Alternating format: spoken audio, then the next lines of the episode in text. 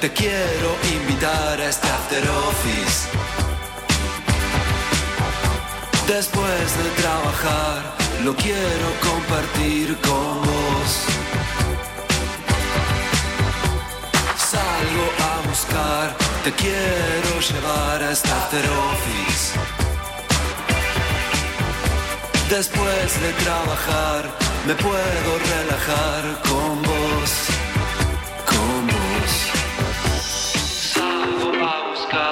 te quiero invitar a este after office. Espera la ciudad, el cine un recital, es hoy. Siempre salgo a buscar, te quiero invitar a este after office. Después de trabajar, lo quiero compartir con vos. Salgo a buscar, te quiero llevar a este office. Espera la ciudad, el sin recital es hoy.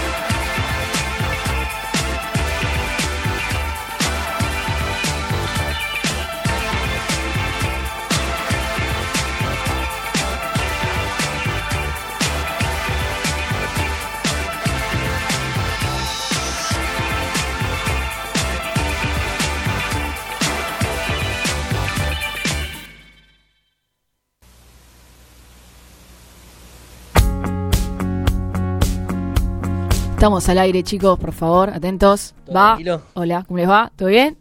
Todo Bien, muy bien. Me acomodo Hola. esto a mi altura. Ah, chicos, Mariano se sacó los rulos. Me saqué los rulos, me hice un piercing. Pero yo lo sigo viendo. y- ¿Por qué fue ese ataque de, rebeldía así absoluta? Necesitaba un cambio de personalidad para solucionar mi crisis existencial y poder traer un- una sección. Y nada, eh, la vía fue la física. Igual saben que eh, él se hace el bobo, pero subió a Instagram con la foto como haciéndose el bobo, así de carita, como que es obvio que te cortaste los rulos, ¿entendés? O sea, que estabas esperando de todos te dijéramos, Mariano, ¿te cortaste los rulos? Exacto, necesitaba la validación personal. Claro. Pero no es que puso tipo nuevo look, o sea, puso la foto a secas. Porque uno se tiene que hacer el difícil, como que no le importa, para que ahí le digan, ay, te quedó re lindo. La, la, la casual.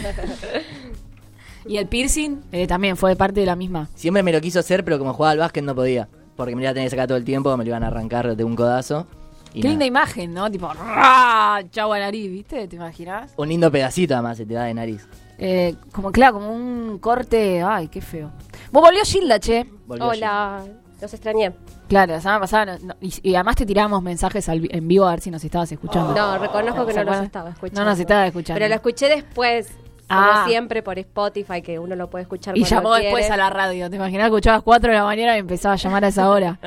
Horrible. No, muy feo lo mío. Pero estaba No, muy no, enferma, la verdad, y no me quería mover de la cama de ningún lado. Estaba, estaba Está muy mal. bien, de hecho, todavía sigo con mucho, muy rico lo que voy a decir, pero con mucho moco, mucha tos. Mm, no se termina, es como que no me quieren dejar, se acostumbraron. Pero bueno, nada, acá estamos de vuelta eh, con un gran programa. Hoy eh, Gaby, que está enferma, así que le mandamos un beso grande si nos está escuchando. que nos mande un mensaje. Claro, le hacemos todo el programa mismo. Tengo una limonada orgánica en mi mano, me parece que vino mal mezclada. Chicos, muy fea la limonada orgánica. Perdón, lo quería decir. Como que todo lo orgánico vale. es agua con limón, nada más. Sí, pero para, eh, me la cobraron un como limón si normal. fuera limón importado de, no sé, de Dubái. Bien, ¿No? bueno, hablando de alimentos, ¿escucharon que cerró la fábrica Sí, de- de mielcita. mielcitas? Qué Sí, triste. sí. Que son los mismos que hacen Naranjú. ¡No! Sí, así que a todos aquellos fanáticos del Naranjú. Igual no como de naranjú hace tres años más o menos, diez años, no sé. Pero bueno, nada de eso. Pero hay una buena, una, una de cal y una de arena. La, la de la... Sí, sí, ya que va a haber una, dice, el, el sueño de todos. Una, va a haber un- una pizzería que se va a ocupar de hacer solo Ah, los los, tronquitos sí. de la pizza. Buenísimo. O sea, yo no soy de ese team, ¿viste? O sea, yo antes dejaba el tronquito de la pizza. El tronquito en realidad no se le dice tronquito, es el borde de la El pizza. borde de la pizza. Y yo lo dejaba. Y ahora ya me, me acostumbré y lo como. Pero antes yo te dejaba cuatro bordes, ¿entendés? Yo te dejo el borde también, sí, no me gusta para nada. Salvo que sea, viste, bien hecha la piedrita, que es bien finita y crocante. Claro. ¿Qué eso de lo que se come en el borde? Bueno, pero no sé si es lo más rico como para hacer algo que hagan solo bordes de pizza. Bueno, yo me como. No, la, la milanesa no tiene borde. Bueno, sí tiene, pero no, pero es todo milanesa, no es que. Igual yo de la milanesa soy eh, también, como que la gente me va a matar, pero yo soy de la milanesa. Eh, me da miedo lo que voy a decir porque Agustín después me hace bullying por el auricular. Eh, de- o sea, viste que el mundo de las milanesas tal que le gusta muy fina la milanesa, como mucho, mucho pan y poca carne. Bueno, yo Sí. soy al revés, yo es como bife apanado más o menos que te como, ¿entendés? Ah, sí, no, si es Claro, muy finito mucha no tiene carne, gracia. No. decir. Claro, no lo dije yo.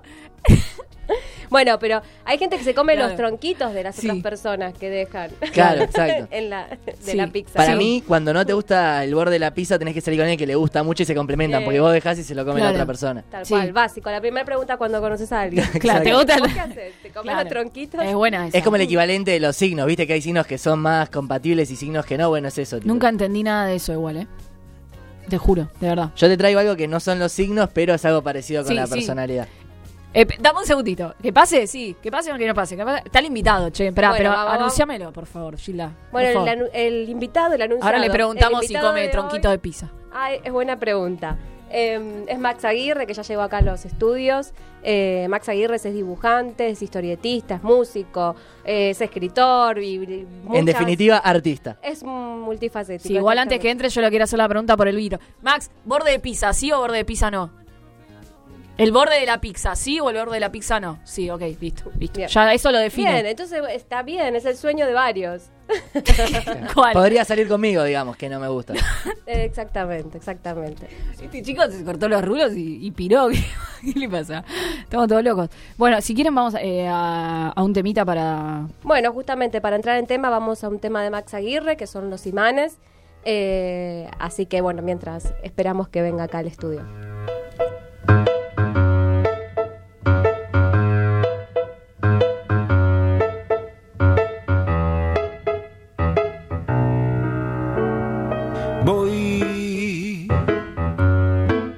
Andando lento, como en un cuento, no sé dónde. Voy, voy despeinado a ningún lado, es que no sé dónde ir.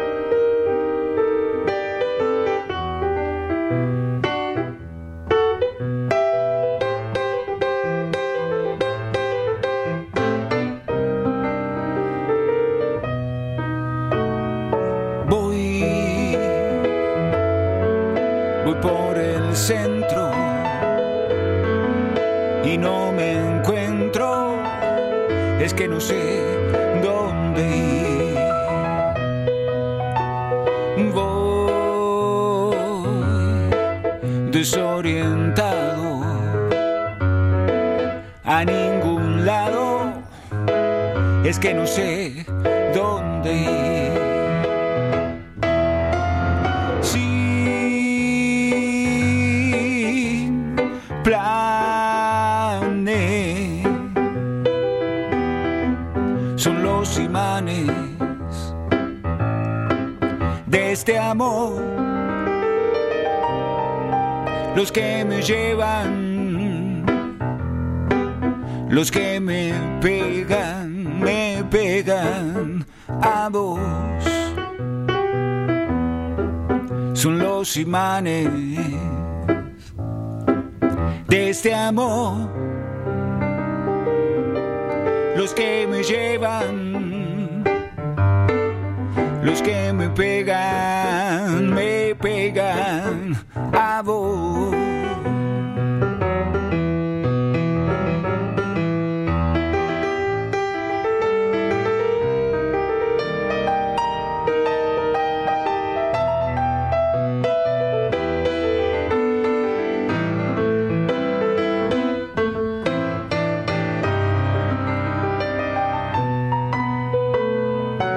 Voy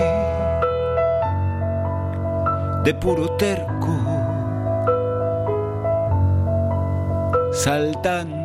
cerco de lo que fui.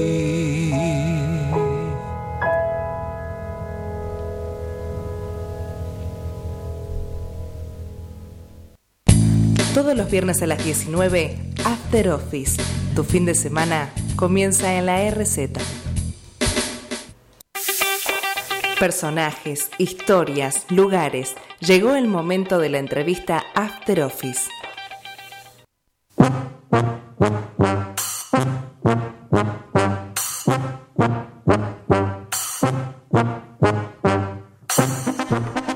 Bien, estamos aquí de vuelta eh, después de saber que el señor Max Aguirre banca el tronquito de la pizza. Basta decirle tronco igual, no es tronquito, es borde.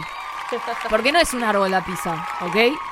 Te la voy a discutir a muerte. Pero más allá de que el señor es fundamentalista del tronquito de la pizza, eh, como Agustín, eh, bueno, le presentamos a Max Aguirre, como bien contó Gilda, dibujante, uno de los mejores que hay, eh, que ilustra, el que lees en La Nación, ¿no? Exactamente. ¿Lo ves?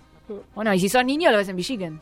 Mm. Es como que te acompaña, acompañás toda la vida, digamos. Te acompaño todo, Claro. sí. No sé si te acompaño toda la vida, pero Sos como el Toy Story de, de los dibujantes, digamos. no estaría mal, no- no- nunca me lo dijeron. Es pero- un halago, halago único. Claro. Pero me gusta. Bueno, además es historietista, es eh, músico, cantante, Sí. escritor. ¿Cómo, cómo te definís, eh, Max? ¿Qué, qué- si a vos te dicen tenés que completar... El papel de migraciones, claro. ¿Qué pones en profesión? El papel es una gran pregunta. El papel de migraciones casi siempre pongo este dibujante o, o cartoonist, o según donde, donde entre. Pero, qué sé yo, no sé. Mm, igual tampoco me cuesta mucho considerarme músico, ¿eh? O sea, para mí tengo muchos amigos músicos, me crié entre músicos y ser músico es una cosa muy, muy importante y grande. Creo que hago canciones, eh, soy un cantor, ¿no? Así, en el término más popular, cantor, no cantante. Y, y siempre estuve ahí, pero me parece que sobre todo me gusta contar cosas, cuento historias, es eso, son diferentes, como abrís una caja de herramientas o un- una cajita de pinturitas y elegís diferentes colores para contar cosas. Y si un día tendrías que elegir un solo color para pintar, ¿cuál elegís? ¿Con cuál te quedás? O sea, tenés que... Mm, Te dicen, bueno, ahora, a partir de ahora, tenés que elegir una sola. Yo soy dibujante, yo soy dibujante de historietas. Yo soy dibujante de historietas. Eh, lo que sucede es que también eh, el músculo de, de la creatividad es un músculo que hay que, que mezclarlo un poco. O sea, hay, cuando uno tiene la suerte, la inmensa suerte de trabajar eh, de, de- de ese, de eso que uno hacía de nene, porque es básicamente eso. Claro. Y, y uno, uno tiene que, que reconvertir ese amor eh, porque, porque cambia mucho. Porque mm, de hacerlo como la manera lúdica o la manera para escaparse de otro trabajo eh, que uno no tenía tantas ganas de hacer, eh, pasa a ser el todos los días. Y el todos los días implica lo bueno y lo malo de todos los días. Y entonces a veces eh, cuando uno siente como que está un poco agotado, agotado, agotada la creatividad de uno, la- no la creatividad, sino la, la cosa lúdica. Eh, está bueno encontrar otro patio de recreo siempre.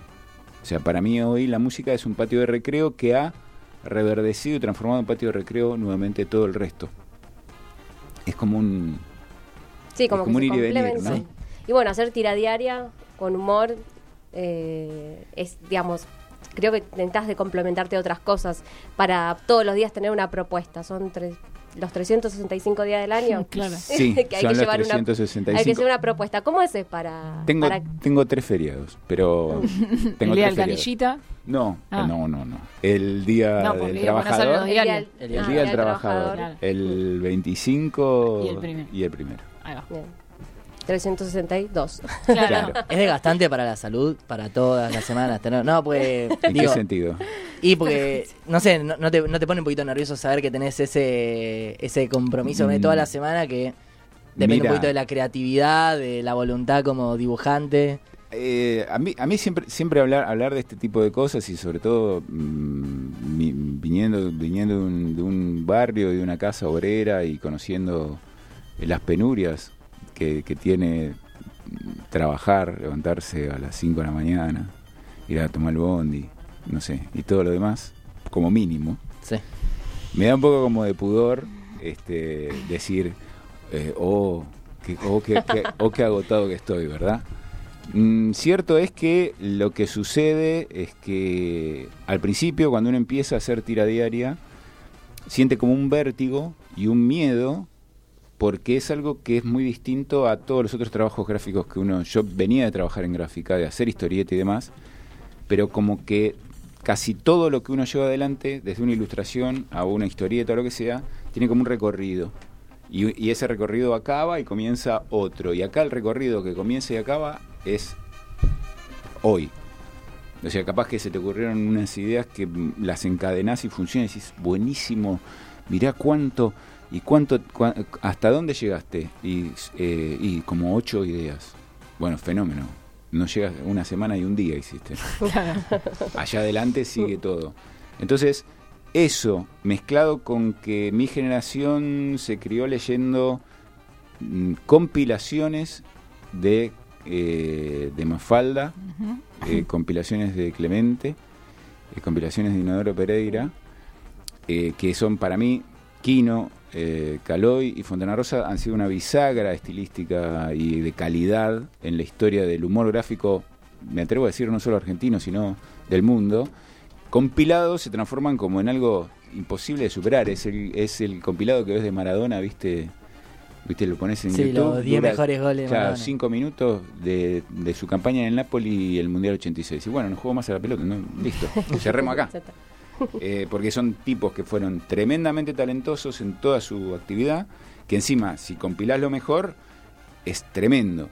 Cuando uno pasa a hacer eso, esa vara la tenés ahí, aunque no la quieras, la tenés. Además porque la querés. Eh, y uno co- poco a poco va aprendiendo que el tema es poder dar algo por día, que sea honesto, que funcione, que le saque una sonrisa a la gente, o lo deje pensando un poco, o lo deje enojado, o algo, y con eso está bien. Después, cada tanto, quien te dice, pegás algún gol al ángulo. Claro. ¿no? ¿Qué Pero- dif- Perdón, ¿no? Pero peleen, me, no me se quedó la pregunta, No, no. porque ¿qué haces cuando estás en blanco, por ejemplo? Esos días que decís, no, no, no puedo, no, ¿qué haces? No, bueno, lo que sucede es que esto, a diferencia, a diferencia de, de- de- de disciplinas que se autodefinen arte, eh, mm, a mí mucho, mm, yo soy un hombre de la cultura popular, defiendo la cultura popular y la cultura popular hay una parte que hay oficio. No quiere decir que eso en- por momentos uno cuando logra los, los puntos más altos o algunas personas, no todas, eh, a ganarte. Qué yo, yo creo que una mm, buena página de Oski es arte. Pero la tarea, la tarea del- de la industria cultural que te, te impone eso, es, es un oficio.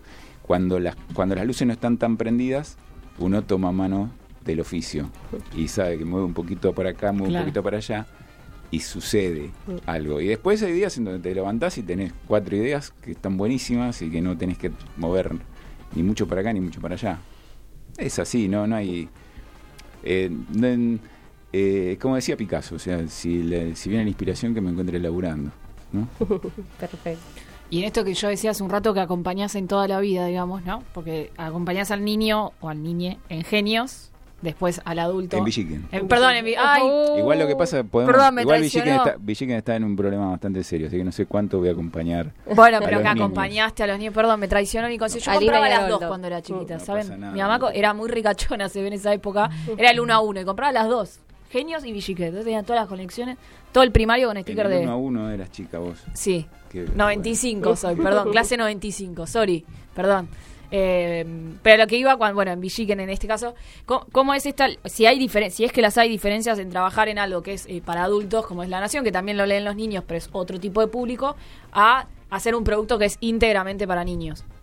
Mira, yo siempre, desde, desde para el- les cuento, no, nadie tiene por qué saberlo, digamos que soy de la una generación de historietistas que eh, formó parte de algo que se llamó historieta independiente y que fue a principios de los 2000, fines de los 90, donde lo que había sido la historieta industrial en Argentina con una larga tradición había prácticamente desaparecido como fruto de todas las políticas llevadas adelante durante los 90 que hicieron desaparecer toda la industria Exactamente. y esa también.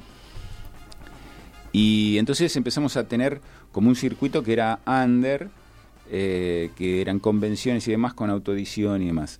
Desde siempre, desde ese momento, yo siempre intenté hacer historietas que sean eh, aptas para todo público, pero no en el sentido pacato, sino en el sentido de que ah, puede estar pensado para un para un adulto y no para un nene, el nene lo lee y se aburre, pero no es que tengo que estar escondiéndole la revista porque si la ve, qué sé yo, no sé qué va a ver.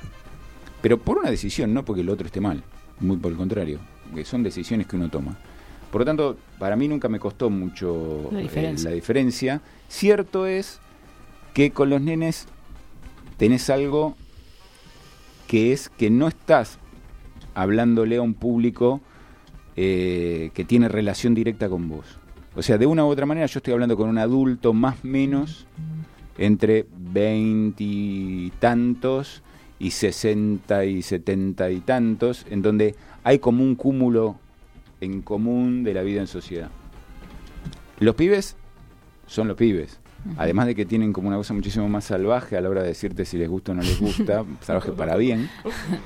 Es rápida. Si yo me, si yo me hubiese puesto a hacer esas historietas de Alina y Heroldo intentando simular que yo era un pibe, rápidamente me iban a sacar la ficha. Era el tío que sale medio cabe a bailar el. Claro.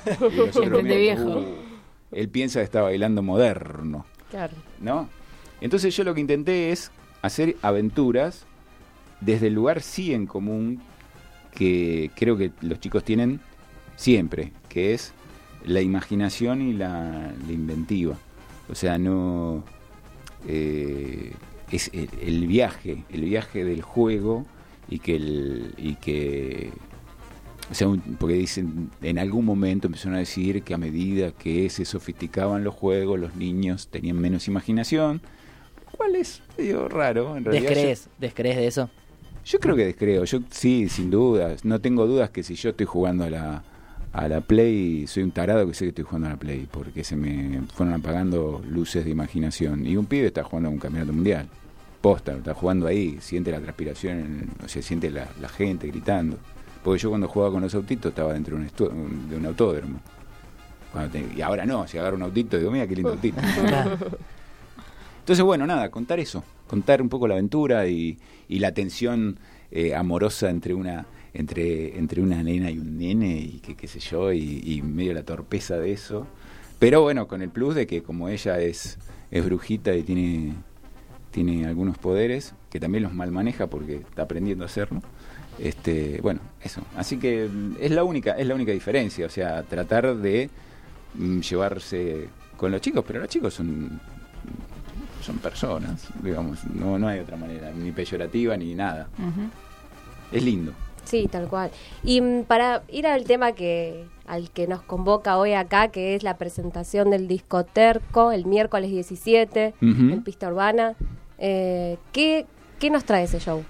Eh, bueno, ese show nos trae primero el- primero es como el- es como mm, la presentación en sociedad, si bien no es que los temas no los hayamos tocado algunos en vivo y cosas por el estilo, pero sí es la presentación en sociedad de un recorrido largo y una una cadena de, de amistades. El disco no, no iba a ser un disco, termina siendo un disco, eso no quiere decir que no esté hecho como tal, pero fue más como, como un, un, un empuje de amigos que me fueron llevando a hacerlo, desde los músicos hasta el que lo mezcló, eh, el productor, y bueno, ahí lo que va a verse son animaciones, seguro, eh, va a haber dibujos, eh, que va a hacerle. Eh, vamos a estar tocando en trío cuarteto, que es la formación óptima del disco. Es, o sea, la idea va a ser replicar el disco en todo el sonido. Vamos a estar tocando con Noelia Cincuna en piano y arreglos. Noé estuvo nominada al Gardel como revelación por su disco Imágenes de la Nada Mirar. Gran disco, digo.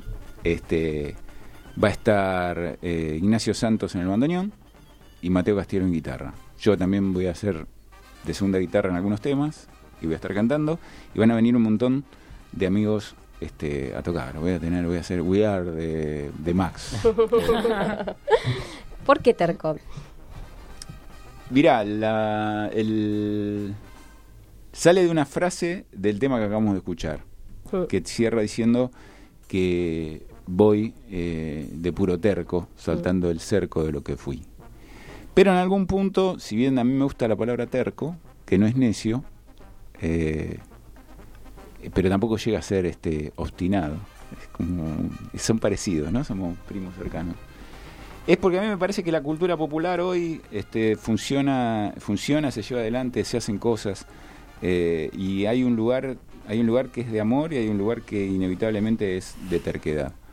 La, ustedes acá eh, haciendo radio, si uno le presta atención, las cosas más vivas que hoy tiene la cultura, como nunca antes, funciona por los caminos laterales y la autopista del medio es la cultura masiva que tiene su propia fábrica de hacer chorizos, que cada vez los hace más seguido, más específicos, duran menos y dan más, digamos.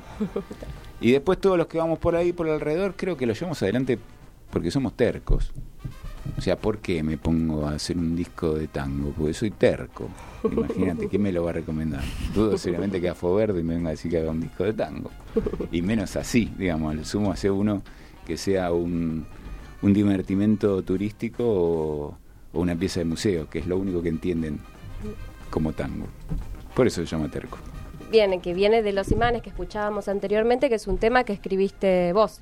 Es mío, sí, es, Es mío tuyo. y ahí Mm. en el piano está Noé Sin Cunas y el arreglo ese este, fue una idea de, o sea, grabarlo así fue una idea de Pelu Romero que es el productor. Pi- Pienso, perdón, lo que está. Vuelve un segundo sobre la historieta, por eso que Ujú. estaba diciendo él, de lo de la terquedad. Y pienso que también la, la historieta, así como la música, también son lugares a veces de resistencia o de terquedad en ese sentido. Eh, muchas veces como, como disfrazados, ¿no? Como que eh, eh, el humor muchas veces esconde Sí, sí. otro tipo de críticas. Además la historieta, imagínate, yo hago tango historieta, tendría que haber nacido en el año 40.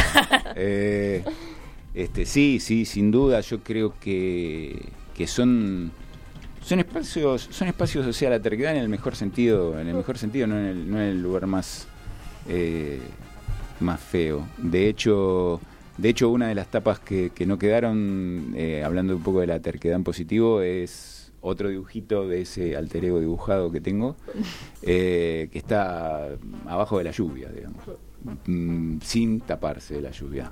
De puro terco. Bueno, contemos un poco de cuál es la, la etapa ¿no? que está hoy en el disco. La tapa Eh, es un planetita es en el medio de la nada mirando a me quedo acá, no me importa. A mí no Eh, sé por qué me hizo acordar muy al principito. Al Principito, Sí, ¿no? Lo primero, lo vi, lo primero que pensé. me ves y que ves. Claramente. Al príncipe ves acá. claro. Eh, exacto. Sí, no, bueno. Yo lo que te quería preguntar cuando dijiste animación, porque yo cuando me metí en lo que hacías, yo decía como, había algo interesante que es como que en vos conviven, pero en cierta manera en separado, dos lugares de, yo, yo lo voy a decir arte, eh, uno en el que es la música, en el que es tipo las palabras, vos tenés los sonidos, tenés todo lo que es eh, sonoro y la imagen eh, queda más capaz al oyente y en otra con la gráfica es todo lo contrario, vos tenés que formas, tenés, vos tenés los diálogos que serían y los sonidos no están, los tiene que poner en la cabeza y yo me había pensado si nunca se te había ocurrido la que sería como la especie de unión, ¿no? Como el- quizás las imágenes que se mueven donde ya puedes usar música, animación de cualquier tipo me refiero, ¿no? Mirá, eh, yo tengo algunos, algunos clips animados. Hice un clip que en realidad es dibujo a alta velocidad más que animación. Hice un clip, eh, me invitó mi amigo Tute a, a hacer eh, el clip del tema que le hizo a su papá, a, a Caloy. Eh, y sí, he hecho y, he- y se han hecho este, pilotos y demás con algunas historietas. Eso- esas cosas que las productoras hacen a veces suceden, a veces no suceden. Eh, y no es que me parezca algo eh, que no, eh, que no, que- o sea, que está vedado. Sí creo que sería algo de una complejidad alta eh, como para encararlo, sobre todo porque lo que sucede cuando uno trata de trasladar, sobre todo historieta y demás, es que uno tiene que lograr encontrar el sonido de las voces de algo que cada uno tiene una voz en la cabeza. Cada uno que me lee tiene una voz en la cabeza de, de cómo habla este, cómo, no sé, yo tengo en la, en la tira una gatita que se llama Eloísa. ¿Y cómo habla Eloísa? ¿Qué sé yo? No tengo la menor idea, ni yo tengo la menor idea. Entonces buscar un sonido es, es complejo y hay un montón de ejemplos de buenos resultados del traspaso y otros no tanto. Así que sí, es algo interesante y, y pendiente, siempre uno tiene que tener pendientes. Bueno, los videos de, del disco Terco, podrían ser alguno animado, estaría, bueno. eh, sí, eh, alguno de lo, algunas de las imágenes que se van a ver seguramente después serán serán video. eh, hoy hoy todo es este así, bueno, hay camaritas acá, yo, o sea, todo Claro. todo va, va por ese lado, las discográficas, este, incluso las que las que son eh, under o, o que van por los costados también y con lógica, este, tratan de aplicar a, viste, te piden que el- los temas tengan que salga la versión lyric, que la salga la versión. Ay, sí. Viste, supongo yo, no sé, si me ocurre un tipo sentado delante de, de la computadora cantando un karaoke de no sé, volver con la frente, no sé. es raro. Pero bueno, es- parecería ser que va todo por ahí. Pero incluso con lo que decía Mariano, digo, el cine de animación en Argentina no es algo que, o digo cine porque se me ocurre, ¿no? Pero no es algo que esté gran, tan explotado en nuestro país. De hecho, hay grandes animadores que se van a trabajar afuera, digo, Disney, lo que fuera. Y, y se me ocurría recién, no sé, la película de Patorucito, ¿no? Que era hace como 15 años, que era llevar la historieta al cine. Claro, bueno, lo que pasa es que esa fue una de las grandes producciones, así Claro. grandes producciones en términos de plata, gente, necesitas claro. mucha gente trabajando. Eh, hay grandes animadores acá, bueno, qué sé yo, por poner un ejemplo y no ser injusto con otros, qué sé yo, Saramela es un- capo total, además de un amigo. Este, Palabra santa. Hizo ahora el corto de la AMIA. Claro, bueno, bueno. de los 25 años. El tema es que es algo... El cine, en general, y eso forma parte del cine, de una u otra manera, los contenidos audiovisuales de cine y de televisión, en la mayoría de los países que no sean Estados Unidos, da pérdida. Si, si no se llevan adelante con un concepto de política cultural, Sí, claro. que implique no solo la generación de una industria, sino el valor agregado de lo que eso representa, ni hablar, no sé, desde Chinechita al cine francés, es todo subsidiado, o ha sido subsidiado en algún momento, el cine francés claramente subsidiado desde siempre, este subsidiado por gobiernos de derecha, eh, hay que decirlo. Eh, entonces, es muy difícil. Sí, Es muy difícil sostenerlo. Imagínate, si es difícil en la música, por ejemplo. Imagínate cómo haces para sostener en tango, para sostener una orquesta, son 10 tipos. ¿qué hacen? O sea, se- son caníbales, se comen a la- invitan a la gente al, al show y se las comen, porque es muy difícil de sostener si eso no está atrás de una... Y en Argentina, lamentablemente, se Es pierden un montón de tipos que son realmente brillantes. Yo tuve la experiencia de. eh, eh, a Saramela, obviamente, lo conocemos bastante, casi todos, porque gran cantidad de los cortos que uno ve eh, de stop motion los hace él, es como el dios de stop motion en Sí. Argentina. Y, y recuerdo haber ido a un festival de cortos por mi trabajo en General Pico, en La Pampa, y había sido una actividad con niños de colegios, eh, digamos, más vulnerables, y les pasaban cortos de Saramela, y se volvían locos los nenes. Locos, eh, de, pasaron un popurrí, por ejemplo, las lamparitas que es brillante, Sí. se volvían locos los nenes, era como ver magia, y como, no sé, tener a Jansenson adelante, ¿me entendés? Y se mataban por ir a responder las preguntas que hacía el moderador, y se volvían locos. Y es que aquí de todo, bueno, experiencia. Paca Paca fue Claro. imitado, o sea, fue importante acá como... Claro, bueno, bueno, ahí tenés, o sea, mm, yo tengo muchos eh, conocidos, amigos y no, y colegas, y, y bueno, y se llevaron adelante un montón de proyectos, proyectos muy interesantes, proyectos que se han vendido afuera y cosas por el estilo. Bueno, y bueno, eso es, no, no, no es, no es muy difícil, digamos, de comprender. Sí, yo igual me quedaba con esto que dijiste de los senderos, pues estuvo buena esa diferencia. Aparte dijiste industria cultural, y va, yo estudio comunicación social y Basta, leemos Mariano, a Adorno. basta. Y bueno, lo leí hace poco. Lo quiero usar para algo, lo quiero usar para algo. Y claro, ¿y cómo es eh, estar en la música, en esta industria en la que está el sendero principal, que es quizás lo consumible, lo que es realmente masivo? No sé, hoy sería el trap o, el- o Ujú. lo que sea que se escucha. ¿Cómo es convivir eso con, con el tango que capaz es un poquito triste, pues es como Bueno, nuestro pasado, ¿viste? Y no es tan no, Lo- está- no se consume tanto. Lo que sucede es que no es, eh, o sea, obviamente, si vos lo que haces es mm, pasar sin parar mm, temas que me encantan, pero y que son increíbles, y, mm, o sea, momentos altísimos de la cultura popular, pero que son que pasaron hace 60, 70 años y no te tomás ni el mínimo trabajo digo, de, de, de, de pasar, buscar y abrirle la puerta a lo que está sucediendo hoy con el tango.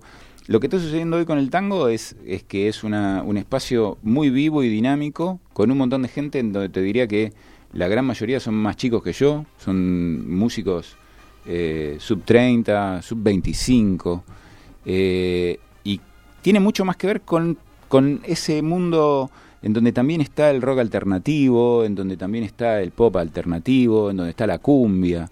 De hecho, la mayoría de los músicos que tocan conmigo tienen bandas que tocan muchas otras cosas, ¿entendés? O sea, y están teniendo, o sea, lo que sucede hoy es que la música popular y la cultura popular está tejiendo redes eh, como de una u otra manera para genuinamente y para defenderse un poco de lo imposible de llegar a o sea el folclore no es nada más que los tipos que tocan en Cosquín ni ese ni ese folclore hay infinidad de gente que está haciendo diferentes cosas de folclore y en cada provincia además suceden cosas diferentes Eh, y, no solo del folclore y del tango, ¿eh? O sea, en líneas generales la, la música mm, está, no sé, por ejemplo, algo que es casi invisible es, hay una movida de, de chicas que hacen música de manera independiente, mm, pero que es muy, fu- muy fuerte, muy grande, muy eh, multidisciplinario, no es que se juntan y no tocan lo mismo que terminan, o sea, es, es muchísimo más porosa la frontera que lo que estipula el- la etiqueta. Eh, y bueno, todo eso no se entera nadie. O sea, como no se entera nadie que la feria de, de editoriales independientes es, está muchísimo más viva y tiene mejores autores y, y- y mejores títulos que la feria del libro. ¿Sí? Bueno, algo debe ser lo que está pasando, que la cultura popular derrama eh, espacios novedosos eh, y la cultura masiva mm, atrasa en algún punto, ¿no? No sé, este, este muchacho, este muchacho eh, Briones o este muchacho, este, ¿cómo que se llama? Soy viejo, me olvido. Bueno, mi guitarrista toca con ellos, ponele. el, y, y todos tocan, o sea, sucede, sucede que es Vos tenés que pensar que, bueno, vos cuántos años tenés? Yo 21. 21. Para un pibe de 21 años que fue a estudiar a la escuela de Avellaneda eh, guitarra, o que fue y descubrió que había un bandoneón y se copó con el bandoneón, le queda todo igual de lejos. Se terminó, por suerte, se terminó esta disputa de la música de mi viejo, la música de porque yo, ¿entendés? Lo que de mi edad escuchaban rock porque Julio Sosa y qué sé yo. Este no, o sea, tiene 21 años. Julio Sosa, eh, Magaldi, Charlie García, Manal, eh, Lito Nevia, te quedan todos igual de lejos. Si te gustan los escuchás y si no te gustan no los escuchás y está perfecto. Bueno, entonces todos esos pibes se juntan y tocan lo que se les viene en gana. Y entre las cosas que se les vienen en gana, se les viene en gana hacer tango. Y cómo hacen tango de una manera absolutamente novedosa e irreverente para bien, hacen tangos de ellos. Entonces vos te vas a ver, qué sé yo, a Orquesta Ciudad Baigón, y los tipos tienen un repertorio de como 50 canciones. Por ejemplo, eh, mi, mi bandoneonista toca en Ciudad Baigón, es uno de los fundadores de Ciudad Baigón. Ajá. Les recomiendo que vayan lo que hacen en el Galpón B. No to- tocan sin amplificación. Arman un ruedo en el medio del galpón, que es un teatro tipo la CAF, y vos armate la mezcla, digamos. Si querés escuchar cerca de los bandoneones, escuchás cerca de los bandoneones. Si querés. Y lo que vas a escuchar son tangos que hablan de hoy. Bueno, eso es lo mismo que si vas a escuchar eh, pibes tocando en, en Santos, 40-40 o en cualquier otro lado, en, en- en esos ciclos de cantautores. ¿Se parecen en algo a lo que te pasa en MTV? No. Es eso. Ya ni MTV se parece a lo que era MTV. Bueno. Así que partamos de la base. Bueno, Sí, pues a mí cuando me decís tango, a mí se, me- se- para mí es potencial, ¿no? Como el tango capaz es- se asocia a la nostalgia, va, yo por lo menos que a mí me queda todo lejos, pero tiene ese potencial de, hay cosas de las que puede hablar el tango que quedaron oh, viejas, vi- viste cuando algo no envejece bien, y quedó el potencial de ese género representar las cosas que pasan hoy, lo que decís vos. Igual, Igual, eh, turísticamente el tango, o sea, vos hablas con cualquier persona que vino a la Argentina como turista y se enamoró del tango. Es de, como que lo primero cual. que te dice. Sí, sí. Y, y además, volviendo sobre la actualidad del tango, recién Max nombró la cumbia, ¿no? Y hay todo un movimiento que Max debe conocer del tango villero, que reversiona las canciones de cumbia villera de los pibes chorro, Ariel el traidor, y las hacen con, con cumbia. Y cuando hablas con, eh, la- las hacen, perdón, Con en teatro, versión tango. Y cuando hablas con, con, con la gente que hace esto, te comenta cómo incluso el cantante de cumbia como que dice, fa, mirá, mirá lo fuerte que era mi letra, ¿no? Que la cumbia siempre está como desprestigiada por el ritmo y, y, y la villa y, y lo, lo, lo, digamos, lo que es más marginal, si querés llamarlo de manera, y cómo el tango en sus inicios era parecido a eso. Pero el tango después viró hacia lo, hacia lo exportable, hacia lo elite. Vol- volverte status quo de algo inevitablemente te vuelve, eh, digamos, conservador. Exacto. No, al rock le pasa algo, le pasa lo mismo. Este, ¿no? Los, los, la- el centro tradicionalista Papo Napolitano, ¿no? Entonces, está bien, qué sé yo, es algo que sucede. Sí, es vender la remera del Che Guevara en, Claro. en una feria. Claro, yo creo, yo creo que la cultura popular eh, está viva y como está viva sucede, se mezcla todo, qué sé yo, vos escuchás, no sé, eh, mm, en Uruguay, mm, no sé, astillero o, o, no sé, milongas extremas.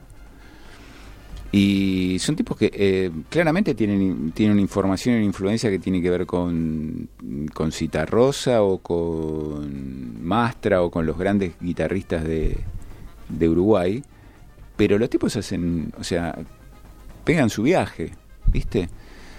Me parece que lo que sucede es que, que no, lo que no sucede es que la cultura popular está más viva que nunca y no tienen dónde hacerse notar. Y bueno, qué sé yo, mm, esa batalla que uno no eligió igual la tiene que dar. Sí. ¿Mm?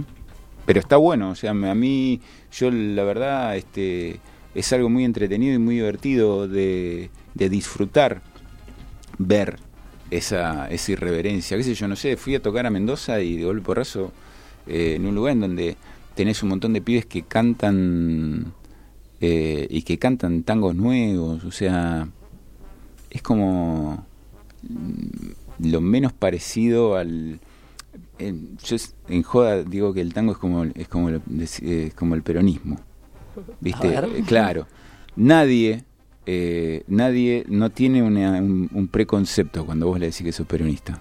Porque mm, depende de dónde, desde dónde lo vivió, tiene una idea. No, o sea, en su cabeza se le construye algo que puede ser el primer Perón, el segundo Perón, Evita, eh, Bandor, eh, eh. Pichetto. Pichetto, Menem. ¿Quién es? Claro. ¿Viste? Claro. ¿Quién es? Sí, sí. Bueno, el tango en algún punto pasa lo mismo. Vos, cuando, sobre todo en Argentina, eh, cuando vos decís que haces tango, inevitablemente tenés que deforestar los preconceptos de que de qué sería lo que está haciendo este tipo, ¿no? Eh, cosa que no pasaría si decís, no sé, que yo bambuco. Qué sé yo qué es. Pero el tango tiene como un preconcepto, hay como una cosa fuerte, es como el pariente que está ahí. Eh, y bueno, qué sé yo, el tango incluso, qué sé yo, se permite debates abiertamente, eh, te diría, furibundos, puertas adentro, con toda la cuestión de género. ¿Entendés? O sea, el tango tiene, tiene milongas queer, tiene, tiene milongas inclusivas, eh, tiene debates acerca de, de cómo y de qué manera reformularlo. Eh, no es, no, no, no, ¿entendés? O sea, no, no, no es, no es joda. O sea, es, es, es interesante. Ese debate no se lo permiten incluso otros espacios que supuestamente son como mucho más progres. No se lo permiten. Acá la cosa mm, es así, o sea, es picante, qué sé yo, no sé, 34 puñaladas cambió el nombre. Que es 34 puñaladas un conjunto de guitarras, los conozco a los pibes, no tienen nada que ver, o sea, en función de un recitado este, de Rivero, en donde básicamente es un femicidio lo que sí. relata, ¿no? Y ellos tomaron la decisión de cambiar el nombre, después de 25 años de recorrido, ¿no? O sea, cualquier representante le diría, están locos, no Sí, lo sí, hagan. Bueno, y tomaron la decisión de cambiar el nombre. Eh, que no tiene nada que ver con eh, no reconocer el trabajo de Rivero ni, ni, ni nada. O sea, mm, estoy diciendo, hay un debate, está vivo, funciona, es de hoy. Eh, tiene rock. Eh, como tenía rock, el rock, cuando era rock. Tal cual, tal cual. Bueno, hoy se publicó en Spotify el tema Bailemos, el simple Bailemos, Sí, eh, que es con un fit con Coti Sorokin. Sí. ¿Lo dije bien? sí, sí, Eh, sí. Contanos un poco de eso para ir cerrando ya que se nos va el tiempo y queremos saber un poco más del disco Terco. Mirá, eh, el disco Terco tiene varios temas míos. Eh, el primer corte es Bailemos. Bailemos es la versión tango del tema de Coti. Cuando yo la hice y la escuchó, yo mm, lo conocí a Coti en Mendoza, pegamos buena onda, y hicimos unos trabajos juntos y le encantó y se vino a cantarla en una actitud este, absolutamente mm, amable. Él sabe perfectamente cuánto, cuánto tracciona. Este, Claro. eh, de hecho lo compartió en sus redes y cosas por el estilo. Le gustó mucho, le pareció que estaba buena, le llamó la atención que había un tango adentro de la canción esa de él. Este, y bueno, quedamos muy contentos, nos quedó un tango medio eh, pugliesiano. Así que estamos contentos. Ese es- va a ser el primer corte. El segundo corte va a ser Los Imanes. eh, que yo jodo diciendo que es como si Supertramp hubiese hecho un vals criollo. Eh, después viene Flaca, de Andrés Calamaro. Mm, Después eh, un tango mío que se llama Mi Casa, que un poco habla de, las razones, este, esta de la, propia casa desde el lugar simbólico, ¿no? Eh, es- eso que uno se arma. Y después, bueno, van a subir el resto del disco, en donde además de tango hay algunas milongas. eh, ¿Cuántos temas tienen? Estamos debatiendo, Ah, pero creo que va, creo que van a tener nueve, pero no más, Eh, porque hay más temas, pero digamos los que vamos a subir, cuanto más corto mejor. Eh, tiene chamamé, tiene samba, eh, es música popular, tiene canción, bueno, Los Imanes es una canción. Eh, y bueno, estamos contentos, estamos contentos. El disco lo grabamos eh, íntegramente en, en Camarón Brujo, con Naku, ahí en los controles. Eh, Pelu fue el productor, productor artístico. que también es productor de Martín Gala, ponele de, de Juli Lazo. Esa es una gran recomendación, Juli Lazo. Escuchen Juli Lazo. Me Eh, sentí interpelado por joven. Claro. no, no, no, no. señaló además. Te va a gustar, te va a gustar. lo dijo vos. Te va a gustar. Eh, y, bueno, grabamos prácticamente es la misma formación con la que vamos a tocar el show, el 17 en pista urbana. Estamos casi a pleno en pista urbana de lleno, lo cual es una alegría, tomando en cuenta los tiempos que corren. Eh, y, y nada, esperamos, esperamos todos los que trabajamos en eso. Eh, Fran López que lo mezcló desde y le puso cancherés este, desde Nueva York. Eh, esperamos que, que, bueno que tenga buena recepción. No no no hay no hay este no hay otra pretensión porque en líneas generales por lo menos yo todo lo que hago lo hago para hacerlo. Mm, Después, después lo que sucede y después lo que sucede mejor, ¿no? Si Exacto. suceden buenas cosas, pero este como decía el flaco Espineta, la diferencia le preguntaron una vez cuál era la diferencia que veía entre los músicos nuevos y ellos cuando eran jóvenes. Y nosotros éramos músicos para ser músicos, ellos son músicos para ser famosos. Eh, bueno, eso. Bueno, muy bien. Bueno, Max, eh, muchas gracias. te De verdad, muchas gracias. Por estar acá. Es el miércoles 21, entonces están todos invitados. Miércoles 17. El miércoles a las 17, 21. a las 21, ahí invertí los números. toque los números. La dirección, Chacabuco, eh, 874. 874, enfrente del Margarita Girbu. ahí está. Ahí está. Ahí está, 874 en San Telmo. Así que bueno, todos invitados para, para poder ir a disfrutar del show. Bueno, muchas gracias. No, gracias a vos. Yo quiero que haya algún highlight igual de mi frase. Sos el Toy Story de los dibujantes. ¿A dónde Yo- querés que salga eso? No sé, en alguna nota, algo. Así que si alguien escucha este programa, resáltelo. ¿Vos por querés hacer radio para ser famoso o para Claro. ser- Claro, esa es la diferencia entre los de antes No y yo. entendió nada de lo que le dijiste, No, nada claro. entendió. Los de antes antes, ¿eh? Los de antes antes, claro. Así está la juventud. de antes que yo, mucho antes. Y doble traición, porque hago radio y encima con cámara. Claro. Sos un traidor, no entendiste Sí, no. nada de toda esta hora, nada entendiste. Yo no te traigo más, Mariano. Te pido mil disculpas. Encima te dijo, habló, cuando dijiste industria cultural, dijo, no, pues yo estudio como Adorno, Horkheimer, dale.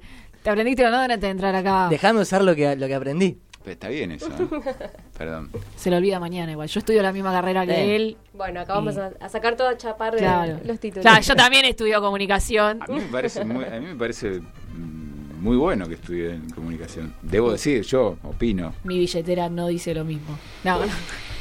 Bueno, Esa es la diferencia entre los comunicadores de antes y, Y lo de los- ahora, sí. claro, lo de antes como, a ver, ¿cómo explícate mejor? ¿por qué? ¿Por ¿Pagan qué? menos? No, Evo, pará, igual pará. Lees algunos de comuni- en comunicación social que eso sí, en los que se la bancaban, escapándose de, del Ay, me hace claro, me hace venir con el ejemplo de, de Gramsci encerrado en una cárcel escribiendo Claro, 33 exacto. cuadernos. o sea, loquito mal. Tenés razón, bueno, tenés razón. Pero había también gente rara ahí, ¿eh? como en todos lados. Incomprendidos igual, no raros, incomprendidos. Vamos a un tema para, Dale. para cerrar Y después volvemos. volvemos dos minutitos más. Escuchamos, bailemos, así... Así ¿Sí? bailamos. ¿Está? Bien.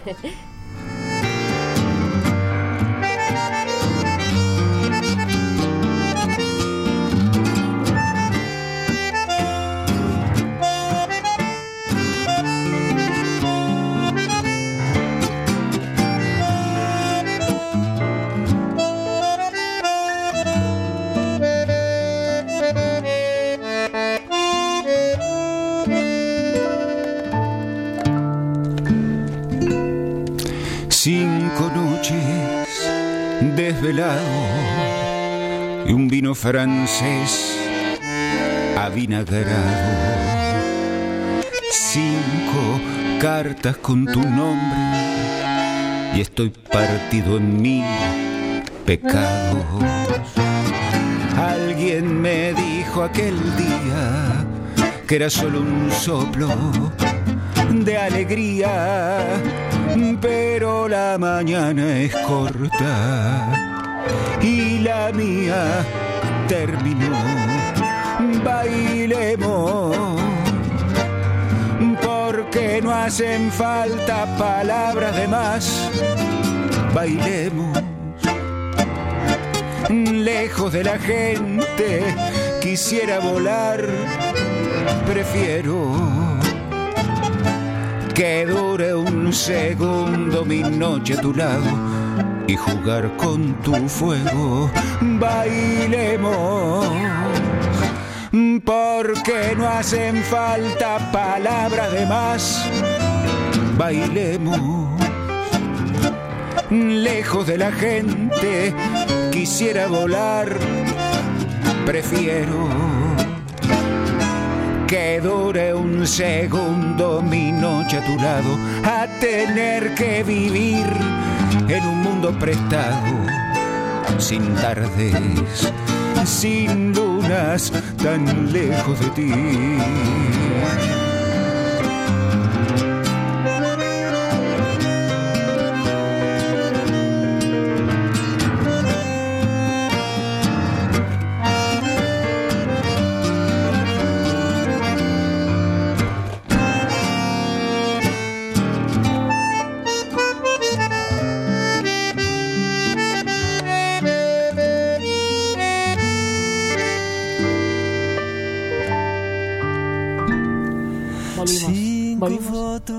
Escuchando. Ahora estamos escuchando a Coti, me parece, ¿no? Sí, pero justo lo cortamos. Ay, pero que no nos importa, Porque Coti. Claro. Estuvieron mal, ¿eh? Eh, no, pobre Coti. Eso para que se queden con, con la duda y vayan a Spotify Claro. y lo escuchen. Y, y Bueno, hemos- eh, hoy ha sido un programa típico. Se Sí. nos ha ido así, eh, rápido. Eh, pero bueno, muchas gracias de nuevo a Max por haber venido. Sí, muchas Increíble, gracias. una gran charla. Nos reencontraremos la semana que viene, acá por la receta. Y, y volveremos a hacer un programa mediocre porque se nos va Max. No, no, No, creo, lo dudo jamás. seriamente. Jamás. muchas gracias. Chao. Manda música. a invitarme. Bailemos. Porque no hace El Coliseo, productos de limpieza, cumple 5 años y lo festeja con vos. Hacé tu pedido por WhatsApp al 011 6494 3911. Nombra After Office y obtené 15% de descuento en tu primera compra. Envíos a domicilio sin cargo.